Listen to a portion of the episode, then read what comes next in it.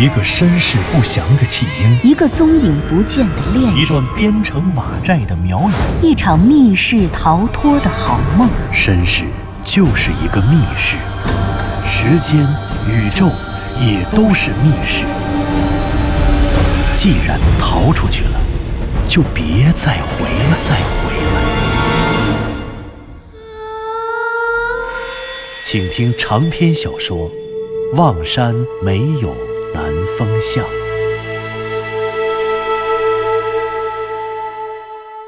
第七十六集。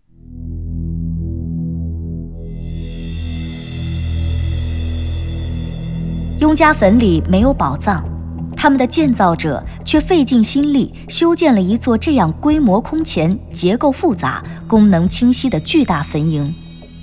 这座坟死死地守护着坟中的东西，可是，坟里雍家人的尸体已经被人轻而易举地换走了。他留在这里，究竟还在守护着什么呢？那个秘密是否还真的存在呢？向南风原本猜测四号洞会和二号洞的结构一样，可结果却证实他的猜想和事实恰恰相反。这个时候，左和子边走边说：“啊，我纯属胡思乱想啊！我觉得刚才师兄说的有道理，不过南风哥说的也是对的。你到底是哪边的呀？有没有观点？要是没观点，就别说话。我当然是有观点的啦。我是想说，师兄你说的有个临时墓道运棺材，这个我觉得不对。这点呢，南风哥说的对。可是师兄你说棺材从别的地方运进去，我觉得是正确的。你们说会不会有这么一种可能？这个四号洞呢比较特殊，它有两个门，一个门是入口，棺材从入口进；还有一个门是出口，而我们现在走在的就是这个出口的位置上。这个，嗯，也都不好说。左和子说的也不是没有道理，是吧，湘西谷主？三个人说着，已经第三次走出了墓道，回到了雍家坟的地面上。从图上看，雍家坟如果是一块蛋糕，那么这些出口就仿佛是蛋糕切下去的刀口。一二三四这四个刀口，下刀的地方都非常准确。一转眼，他们已经走到了最后一个刀口，也就是雍家坟的五号洞的洞口处了。这五个洞口刚好把雍家坟这块蛋糕不偏不倚地切成了五个等份。可问题是，他们三个至少已经吃掉了其中的三块蛋糕，可除了一些旁证和小线索外，却没有找到他们最想要得到的秘密。那么，这个秘密会不会就藏在另外的两个洞内呢？五号洞的甬道走了一段之后，便消失在了落叶池当中。这一次，三个人格外小心，没敢轻举妄动，而是手拉着手，半蹲着往前探路。果然，在快要碰到迎面堵路的树墙之前，脚下的路消失，变成了垂直的竖井。走在最前面的湘西谷主一步登空，立刻退了回来。向南风按照前次的经验，先在树墙上找到了一根怪藤，把绳头传过去拴死，然后他两手抓紧绳子，背对着洞口，跳进了布满积满落叶的树井中，然后用双脚在竖井的竖墙上蹬着，一跳一跳地往下降。这一次，向南风感觉自己空降的时间可比上次明显长了许多。虽然他在这个过程中无法从卫星定位仪上查看自己的准确海拔，但是他能够感觉出，在目前所有已探明的环形墓道中，这五号洞所通往的墓道海拔必定是最低的，它很可能便是整个雍家坟的最下一层。向南风不知道他的这次下探究竟用了多长时间，湘西谷主和左和子在上面喊了他两次，他都没有到底。而第二次的时候，身在树井中的他听到左和子的声音已经有些模糊了。终于，向南风在无数落叶的包裹下，感到自己的脚碰到了地面。这一次，他留了个心眼儿，没有像上一次一样贸然松手，而是紧紧地抓着绳子，小心翼翼地用双脚不断地试探周围的地形。在确定自己已经落到了一个绝对安全的平面后，向南风才把双脚踩实，然后开始用一只手不断转着圈儿地向周围摸索，并且把周围的落叶往外推。渐渐的，树井下方的落叶被他推出了一个开头，他看到了一条路。不过他不太满足于目前这个视野，于是他继续顺着那个开头向周围推。终于，他把所有阻碍自己视野的落叶都推开了。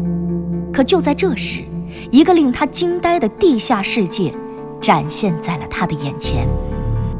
一、二、三、四、五、六、七、八。天哪！竖井的正下方竟然藏着一个米字形的八岔路口。而向南风自己便置身于这八岔路口的中央，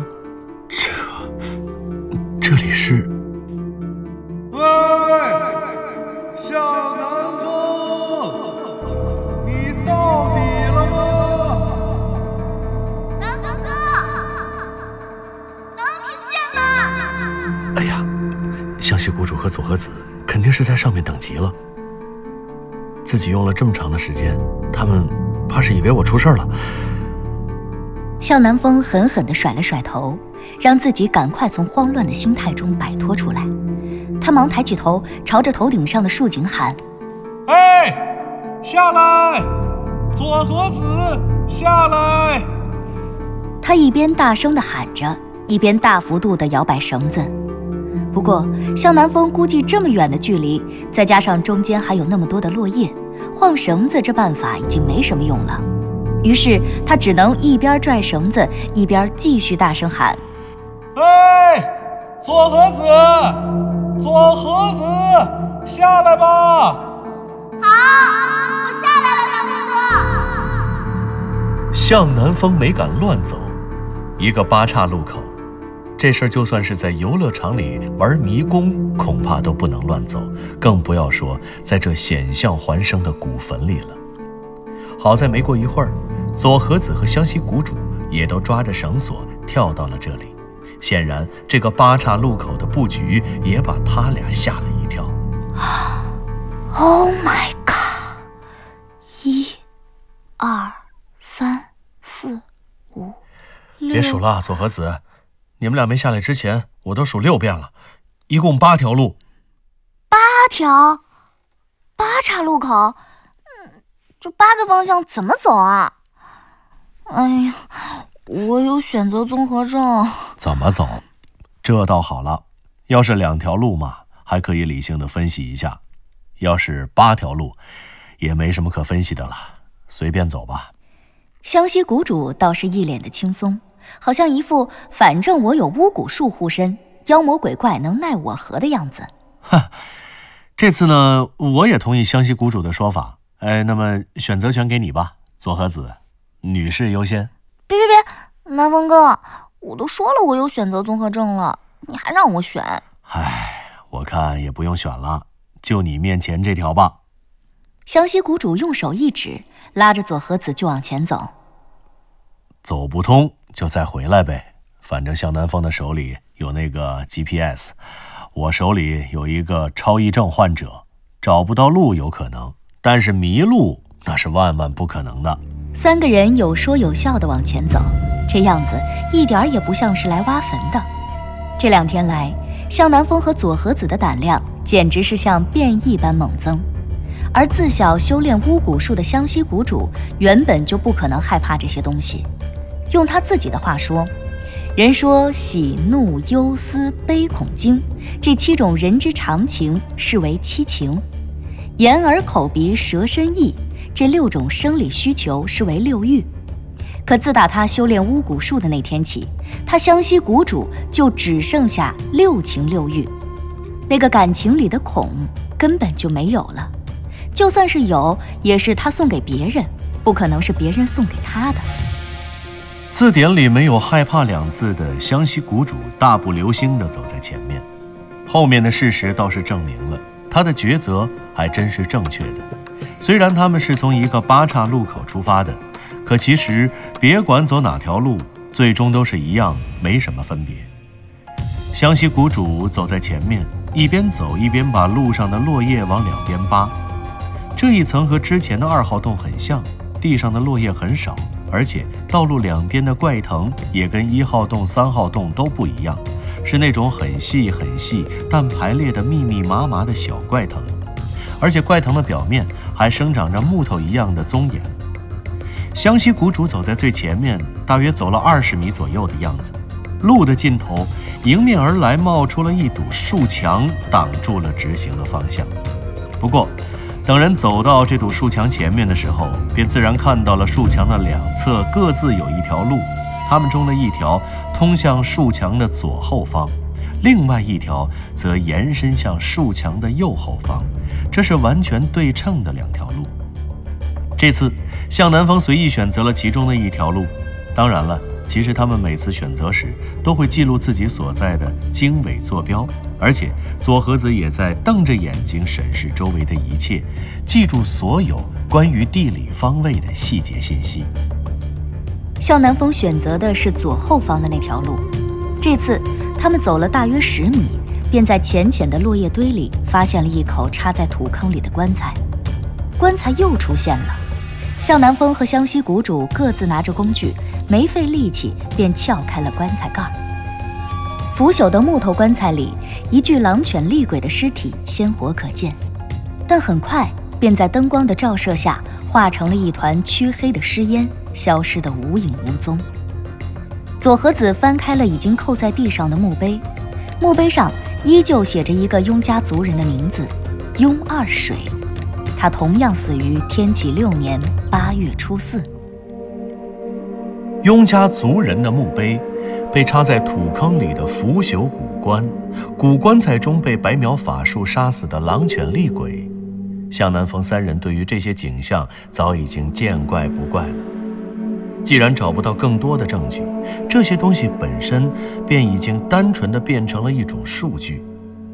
他们把尸体和数据处理完毕后，便绕过了古棺，继续往前走。这次又走了大约十米，前方再次出现了两条路口。通过定位和左和子随之绘制的平面图，他们发现，其中的一条岔路，将他们重新带回了那个八岔路口。也就是说，其中的一条路。是八岔路口中的一条，因此他们当然选择另一条路。在这条路上又走了不到十米，道路的中央又冒出了一口被插入土中的棺材。于是三个人分工明确，继续完成之前的工作。就这样，他们在迷宫一般的五号洞的底层，也就是整个雍家坟的最下层，忙活了大约一个小时。最终在这里发现了六座雍家族人的坟茔，当然了，这些坟里的棺材都被人挖了出来，插在土里，而棺材中装殓的尸体也通通是雍家族人被换成了狼犬厉鬼。这些信息已经无法再帮助他们缩短自己与雍家坟秘密真相的距离了。不过，通过对所有地理坐标数据的记录和归纳，左和子绘制出了五号洞下层的平面图。这五号洞下层的墓道是雍家坟所有墓道里最规整的了。这一层墓道的外围呈现出一个标准的正六边形，六边形每一条边的中央各造有一座坟茔，而六边形的六条边两两相交，组成了六个焦点。这六个焦点又分别与整个六边形的中心点相连，构成了他们看到的那八岔路口中的其中六条路。而八岔路口上的另外两条路，则分别指向正南方和正北方的两条边的中心点上，也就是连通着其中的两座坟茔。整个五号洞的墓道结构规整准确，而且特别令人感到意外的是。正是位于墓道南北两侧的两座坟茔，它们之间的那条连线，通过卫星定位显示，完全处在连通地球南北两极的经线上。在这座古墓的深处，在这深不可测的地下世界，在既无现代观测手段，甚至又无日月星辰可做参考的条件下，构筑这样精确的墓道，雍家坟建造者对于宇宙方向的洞察力可谓惊为天人。由于五号洞墓道与上层甬道之间的落差实在太大了，三个人爬出竖井，走出五号洞的洞口时，真的可谓耗尽全力。这一次，最先爬上竖井的人是向南风。按照原本的计划，湘西谷主应该第一个上去，就像爬二号洞时一样。可实际上，湘西谷主只爬了三分之一，就感觉浑身无力，到顶无望，不得已只能原路滑下。最后，还是向南风拼尽全力，自己先爬了上去。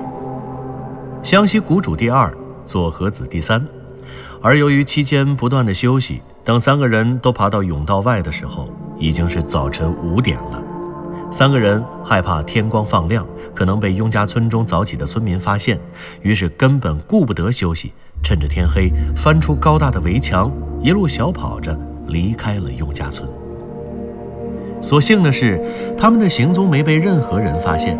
回到车里以后，湘西谷主的体力恢复的倒还算好。可已经将近两天两夜没有睡过整觉的向南风和左和子实在是撑不住了。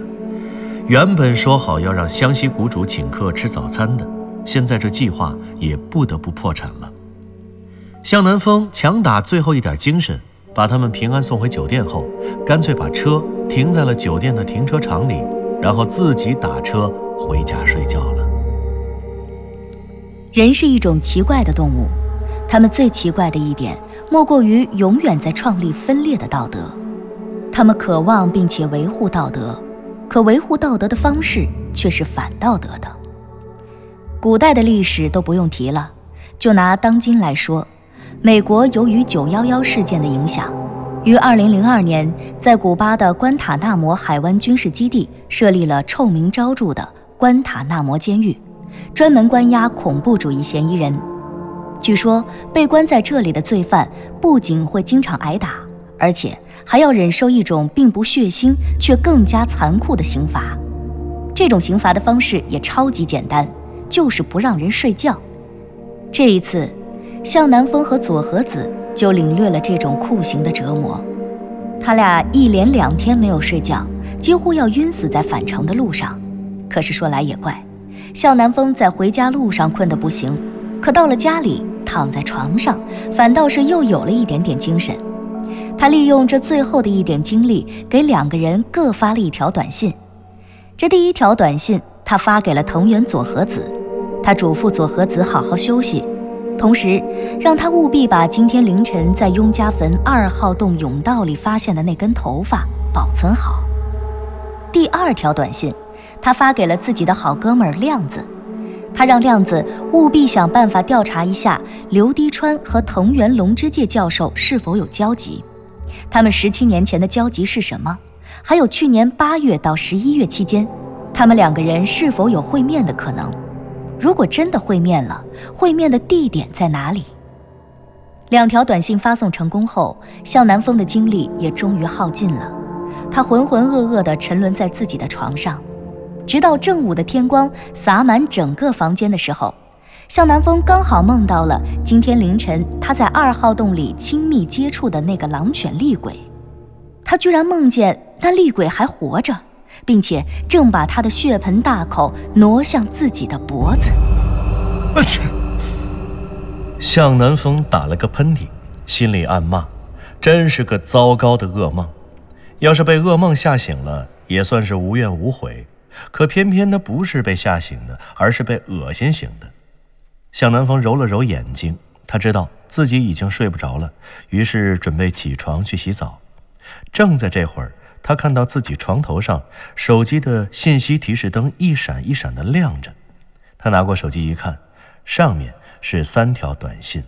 第一条是亮子在早晨十点钟发的，他说所里昨天夜里端了一个卖淫窝点，今天一直忙活到现在。所以有什么事儿，让向南风下午再联系自己。没想到自己和亮子还挺有缘。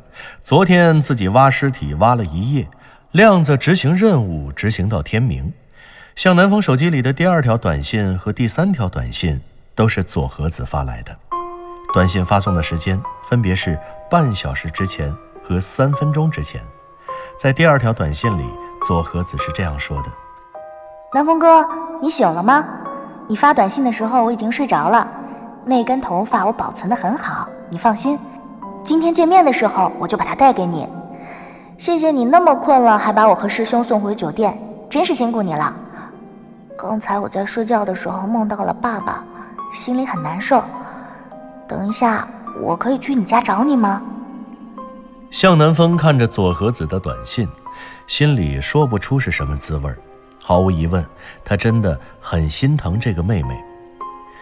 左和子心里的苦，真不知该怎么样去帮他释怀。于是向南风又打开了左和子刚刚发来的下一条短信。这条短信的内容很短。佐和子说：“南风哥，我想爸爸了。现在我已经在他的研究室了，我来这里坐坐，一会儿就走。”于是向南风给佐和子回复道：“佐和子，我刚刚睡醒，才看到你的短信。别在藤原教授的研究室里坐着了，你如果现在有空，就来我家吧。我在电视台宿舍十七号楼，你打车说电视台宿舍就可以。快到了，给我电话。”我去小区门口接你。向南风看着手机短信的发送报告，立刻从床上坐了起来。他赶忙洗了个澡，然后又把屋子简单的打扫了一遍。正在这个时候，他的手机响了。原来佐和子已经到了小区门口。向南风慌忙出门，朝着左和子迎了过去。哎呀，左和子，你说你怎么也不多睡一会儿啊？哎。哎，你化妆了？是啊，睡眠时间太短，不化妆都没法看了。我刚才出门前一照镜子，觉得自己都快变成一股尸烟飘走了。嘿嘿，哪有你这么花容月貌的狼犬厉鬼？再说了，睡眠不好也只是脸色差了点儿，但人还是很漂亮的嘛。真的吗？当然了，不过你化妆的样子也不错，很好看。真的假的？当然是真的了。那南风哥，是我漂亮，还是路遥姐姐漂亮啊？您刚刚听到的是长篇小说《望山没有南风向》，作者刘迪川，演播杨静、田龙，配乐合成李晓东、杨琛，制作人李晓东，监制全胜。